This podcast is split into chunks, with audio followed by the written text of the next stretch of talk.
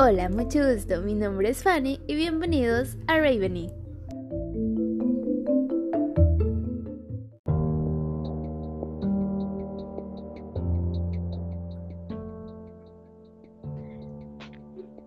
Hola, yo soy Fanny y bienvenidos a Raveny otra vez. Y esta vez tenemos de invitado a Sasso Hot Dog Salchicha Hot Dolera. ¡Yay! Hey, hey, ¿cómo están, chavales? ¿Todo bien? ¿Todo correcto? Y yo que me alegro. ¿Cómo estamos? Este es un día muy frío, creo que es una noche tenebrosa. De hecho, no, está el sol afuera todavía. Pero Mm, ¿qué sí, estamos, estamos en octubre y sabemos que es mes de Halloween. ¡Yay! ¿Va a a pedir Halloween o no? Eso sí. Mm, No, hay coronavirus, hay que ser responsables socialmente. Ah, Pero- muy bien, así debe. Sí. En fin, entonces en este segundo episodio vamos a contar dos historias y si se preguntan por qué está Saso aquí es porque va a contar alguna experiencia paranormal que haya tenido o algo que tenga que ver con el tema. Y vamos a empezar. La primera historia la eligió mi hermana. ¡Yay! Bueno, no. La eligió mi hermana y la segunda la elegí yo. Entonces vamos a empezar con la primera historia y después tú opinas. am, lo que sea que opines de la historia, ¿ok? Ok. Y la primera historia es la de Robert Leroy Johnson, ¿ok? Eh, no creemos en el misticismo y en el hecho de que sea posible un pacto con el diablo, pero la historia de este hombre hace dudar incluso a las personas más escépticas. Robert Leroy Johnson fue un músico de blues estadounidense que se hizo popular en la primera mitad del siglo pasado, y su nombre se asocia con una curiosa leyenda. Se sabe con certeza que en 1930 Johnson se reunió con los músicos populares de aquella época, Willie Brown y Son House. Más tarde lo describieron como un niño que parecía ser un tocador de armónica talentoso, pero un terrible guitarrista. Un año después, House y Brown se volvieron a reunir con Robert. Ahora se había convertido en un virtuoso guitarrista, un cambio que dejó sorprendidos a los músicos. Robert dijo que había aprendido a tocar con Ike Zickerman, quien, según los rumores, había aprendido a manejar. Me perdí, lo siento, a manejar magistralmente la guitarra debido al hecho de que la llevaba al cementerio a la medianoche. Robert Johnson dijo que el mismo diablo lo ayudó a convertirse en bluesman. El músico supuestamente fue a la medianoche a una encrucijada donde se encontró con un hombre negro alto. Tomó la guitarra de Johnson, la afinó y luego tocó un par de canciones. Después de esto, Robert adquirió su talento legendario. Fuera de lo que fuese, lo único que se puede afirmar con total certeza es que esta historia hizo una publicidad realmente exitosa. Johnson incluso tenía una canción que se llamaba Me and the Devil Blues, en la que hablaba de su encuentro con lo sobrenatural.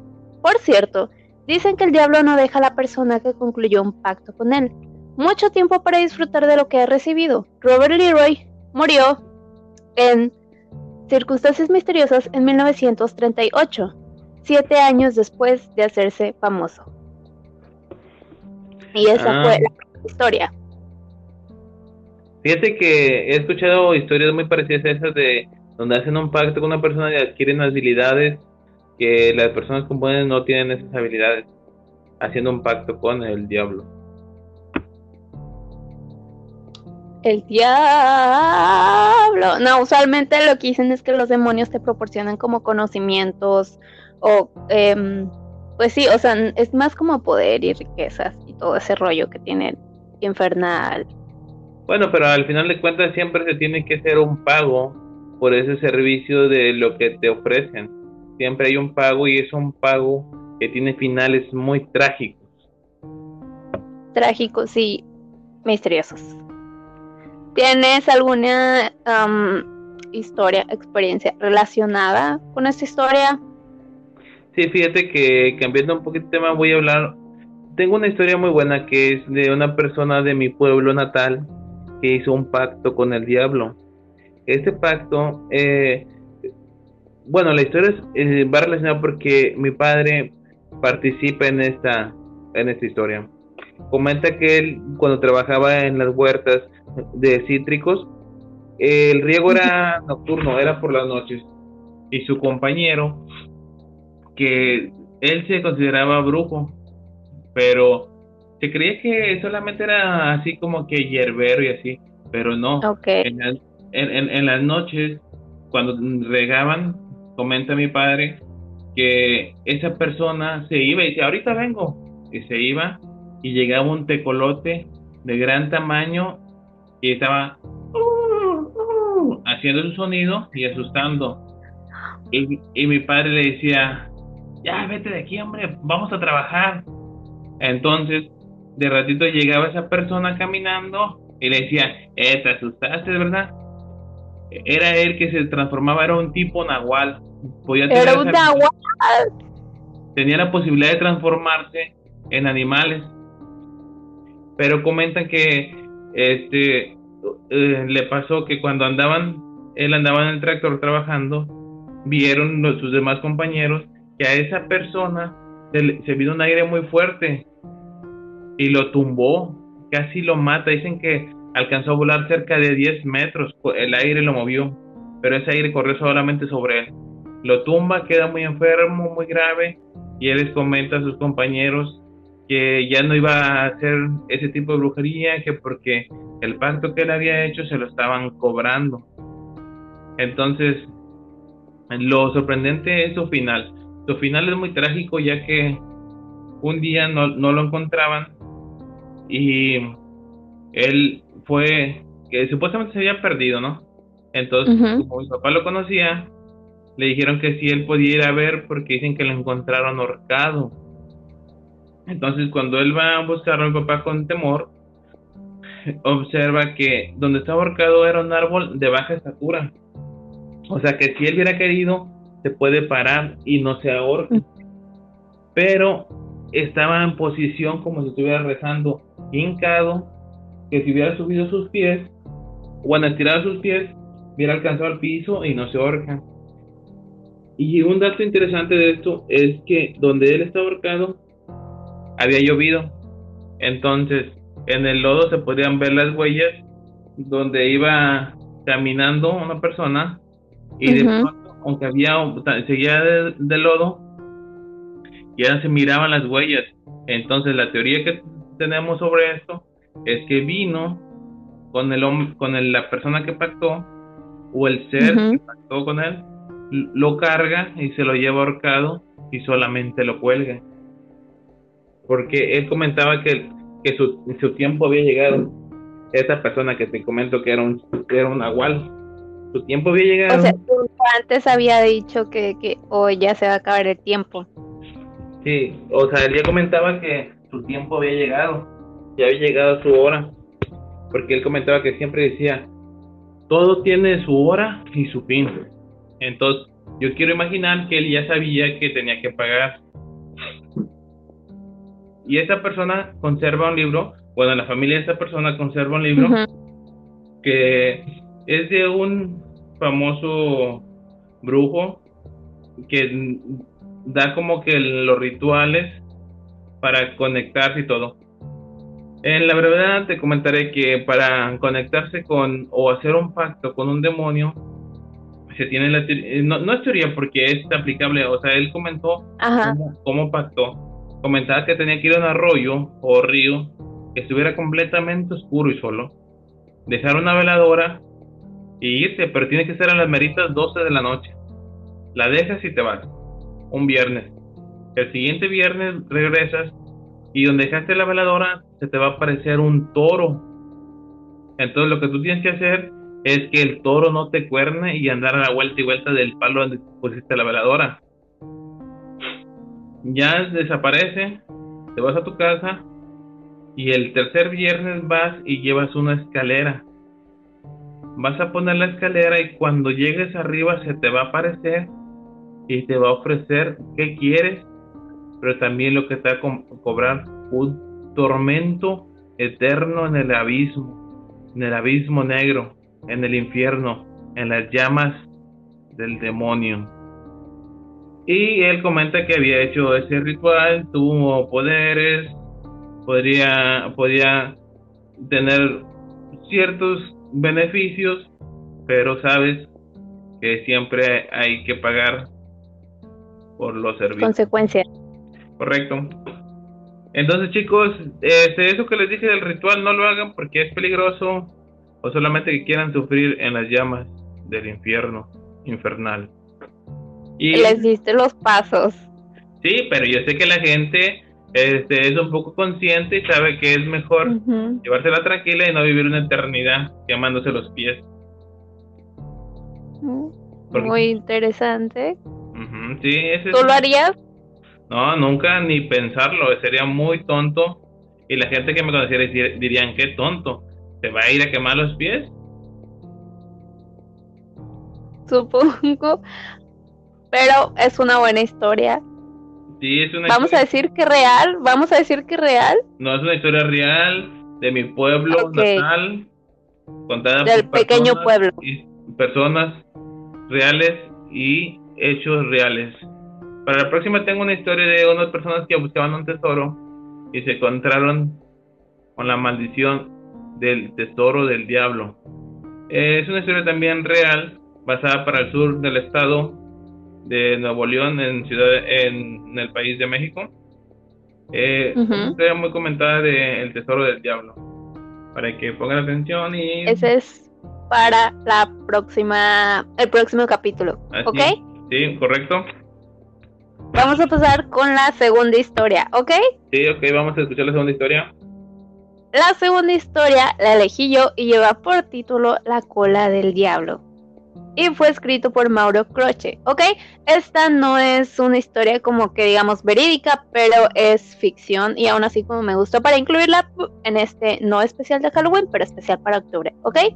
En el hospital las horas se sucedían muy lentamente sobre todo en el turno de la noche, y las enfermeras tenían la costumbre de contarse historias entre ellas, de todo tipo, divertidas, dramáticas, de terror y de amor. Pero eran las historias de terror las que preferían las novatas. Una vez, una de las enfermeras más viejas, Mercedes, durante una noche contó lo siguiente. Hace mucho tiempo, en la década de los 70, tuvimos como paciente a un anciano de unos 80 años, el señor Moore, que llegó al hospital con un cuadro agudo de peritonitis. Lo operaron de urgencia y en esa misma operación descubrieron que sus tripas estaban carcomidas por el cáncer.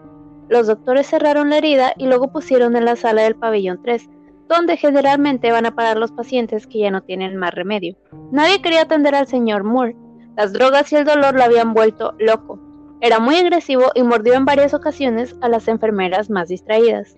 Lo ataron a la cama, pero aún así trataba de mordernos si nos acercábamos demasiado. Sus dientes castañaban en el aire y aún recuerdo ese ruido escalofriante que hacían al chocar entre sí. Una noche escuché el timbre de uno de los pacientes y al ver el tablero me di cuenta que se trataba de la habitación de Moore. Como ya era la más nueva, generalmente me mandaban a mí, por lo que no tuve más remedio que ir a ver qué pasaba. Pero cuando llegué a la habitación me encontré con una sorpresa. La cama de Moore estaba vacía y había sangre en el centro de las sábanas, mucha sangre. El paciente que compartía la habitación con él era quien había apretado el timbre para alertarnos. Salí de la habitación para buscarlo y de repente me sentí embargada por un terror inexplicable que me sacudió de pies a cabeza. Ustedes saben que el pabellón 3 es un lugar de por sí tétrico. La gente muere ahí todos los días. Se escuchan lamentos, llantos y gemidos. Los pasillos siempre están mal iluminados y huele muy mal, aunque una termina por acostumbrarse. Miré hacia abajo y vi un rastro de sangre que se dirigía hacia los ascensores. Seguí el rastro con la mirada y al llegar al extremo del pasillo, donde hay una curva, vi que algo se arrastraba sobre el suelo. Parecía una serpiente.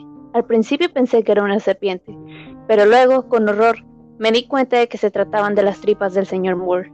Se le había abierto la herida y rastraba las tripas como una horrible cola de unos 10 metros de longitud. Se tambaleaba en dirección a la puerta abierta del ascensor, con aquella asquerosidad siguiéndolo. Corrí hacia él y resbalé en la sangre del piso. Y creo que fue una suerte, porque cuando el señor Moore se metió al ascensor, se dio vuelta y me sonrió. Fue la sonrisa más maligna y demencial que vi en mi vida. Sus ojos estaban negros por el dolor o la locura. Apretó el botón de la planta baja y las puertas del ascensor se cerraron. Y gran parte de sus tripas había quedado afuera. No necesito decirles lo que ocurrió cuando el ascensor bajó. Tampoco quiero hacerlo, porque fue repugnante, y estremecedor. Incluso los médicos más experimentados vomitaban al ver el interior del ascensor. Pero el horror no terminó ahí. Al cabo de una semana de haber muerto el señor Moore, una enfermera dijo haber visto un anciano caminando por el pasillo del pabellón 3, con las gripas siguiéndolo como un rabo. La enfermera renunció algunos días después, y el mito del fantasma del señor Moore quedó, aunque nadie volvió a verlo. Apenas la enfermera Mercedes terminó de contar esto, una de las novatas señaló con cara de espanto hacia el pasillo. Ahí, a través de la puerta entreabierta, podría verse un intestino largo y ensangrentado, que con lentitud de gusano se arrastraba sobre el suelo en dirección a los ascensores. Y ahí termina la segunda historia. Una muy buena historia. Es una historia. Muy buena historia. Ficticia, ¿no? De ficción. Sí, es ficticia. Fue escrita. Correcto. Pues está interesante, solamente que me sorprende que le llamen la cola del diablo cuando era un rabo el que llevaba arrastrando. Bueno, es que es como para mm, llamar la atención, como que, ah, la cola del diablo. Ah, sí. Pero no es el diablo. Sí, yo creo que es el diablo. Pero muy buena historia. ¿Tienes experiencias en el hospital? Este, sí tengo, pero me gustaría guardarlas para otras ocasiones para hacer un especial de Halloween, porque viene Halloween, la fecha en que, según comentan los especialistas, que el 31 de diciembre este, hay muchas energías negativas que pueden... 31 de diciembre. Ah, no, 31 de octubre, perdón. Ok. Y donde las brujas empiezan a hacer sus rituales, aquelarres.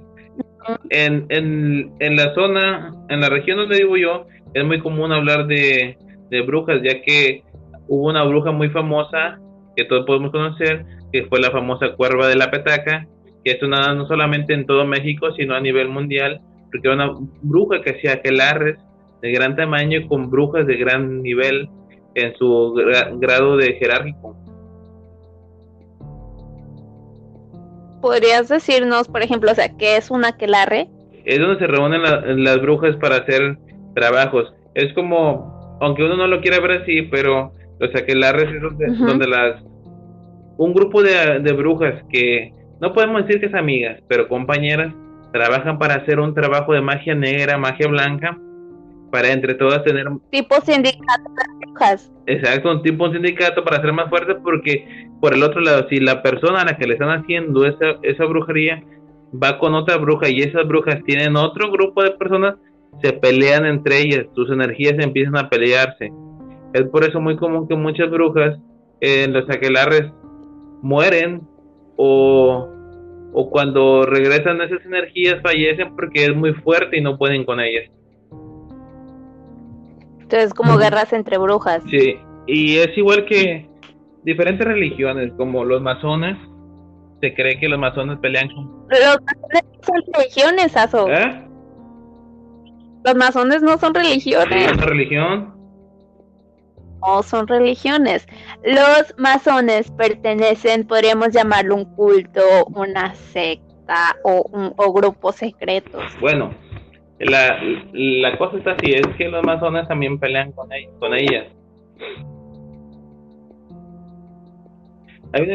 ¿Cómo, sabes tanto de, de, brujería, de cosas secretas? Es una pregunta, ¿no? Porque nuestros invitados saben mucho de eso. Bueno, tengo este, especialidad en artes oscuras, en diferentes trabajos. Tengo compañeros con los que nos reunimos cada jueves de, semana a tomar un trago, pero platicamos sobre, varios temas, ya sea de ovnis, fantasmas, brujas, extraterrestres. Eh, son temas muy diversos que me gustaría compartir con ustedes, en especial el de los ovnis que tuve yo dos eh, ocasiones en donde los pude ver, que nadie me puede decir que si existen o no existen, porque yo los vi, fueron de días y yo y algunos compañeros los observamos, y es algo que nadie puede negarlo. yo nunca me ha tocado una experiencia como ver de que, ah, vi un ovni, o vi esto, o especialmente paranormales, nada más las que conté en el canal que tienen que ir a verla, pero, o sea, no, ¿crees que sea parte, por ejemplo, de que las personas que viven más, por ejemplo, experiencias, por decirlo así, paranormales, son las que dudan más de la existencia de los hechos que las personas que dicen, ah, quiero experimentarlo, quiero, como que sí quieren sentir eso de que, o sí creo en lo paranormal. No creo, porque yo en realidad no quiero tener ninguna experiencia paranormal hablando de fantasmas. Oh, bueno, no creo. Pero en el caso de ovnis lo que pasa, bueno, yo te hablo de ovnis que fue donde tuve una experiencia. Ah, ok. Bueno, respecto a eso. Es porque eh, cuando, ¿cuántas veces uno se debe preguntar? ¿Cuántas veces miras al cielo en el día para ver si ves un ovni? Entonces, pues si pocas veces miras hacia el cielo, es obvio que pocas veces pueden estar pasando ovnis por arriba de tu casa y si tú no miras al cielo no te vas a dar cuenta que están pasando. Entonces yo, yo considero que muchas veces, por eso muchos campesinos son los que comúnmente observan o la gente que le gusta ver las estrellas y tipo esos son los que ven, al igual con los fantasmas. El que observa energías tiene que estar en lugares donde hay esas energías, porque se comenta que en muchos lugares hay, pero en lugares hay que tienen más energía, más fuerza, entonces ahí es donde están. Por eso mucha gente cuando busca fantasmas es muy común que encuentren fantasmas, porque lo estás buscando, el que encuentra, el que busca encuentra. Y si tú quieres buscar fantasmas, puedes ir a un lugar eh, un poco tétrico. En este caso te recomiendo el kilómetro 2, rumbo a la Huerta del Garañón, allí en Gualeguaychú, Nuevo León. Y llevar una campana tibetana para que su sonido, que es de, alta frecuencia, altere a las bajas frecuencias que son las energías de espíritus y los puedas este, tener alguna presencia de ellos. Más hay que tener cuidado porque muchas de esas presencias las puedes tomar y llevártelas a el lugar de tu residencia. Contigo mismo. Eh, ok, en primera, ¿qué es una campana tibetana? La campana tibetana, su nombre lo dice, es una campana. La diferencia con las demás campanas es que su sonido es como... Es un sonido demasiado...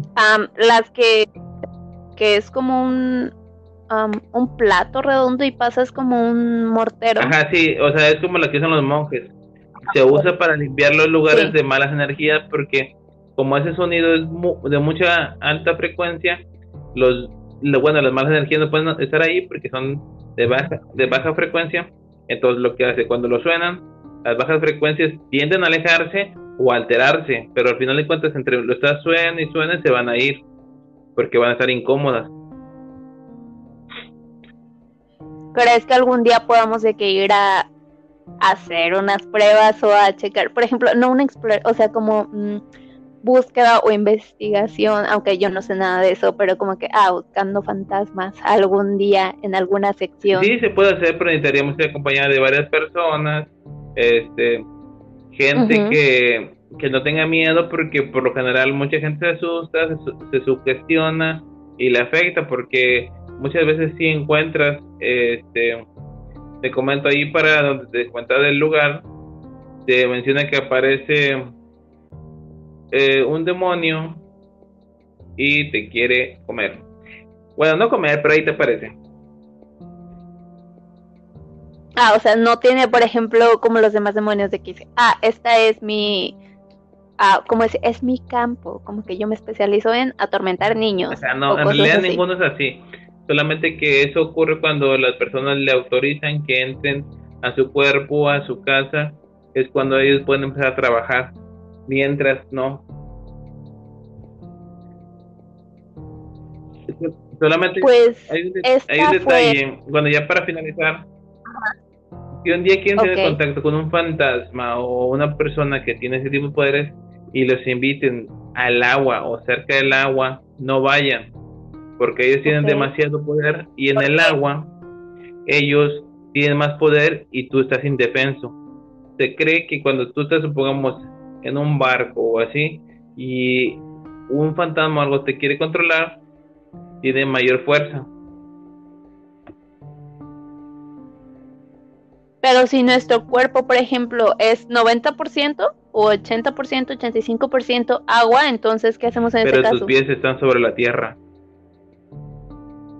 Ah, ok, entonces tienes que ser como rodeado de agua. Me refiero a aguas como ya sean este mares, lagos. Claro que no, no vas a decir, ay, ya no voy a ir a la playa porque dicen que ahí te asustan. No, sino que es como que cuando alguien te quiere este hacer una, este trabajar o así es como que no voy a evitar de ir con él a tal lugar Oh, ok. Pues muchas gracias, Azul, por estar con nosotros en esta sección. Tenemos más secciones ahorita, pero vamos a despedir esta primera sección que fueron las historias. ¿Ok? Gracias, Azul. ¡Yay!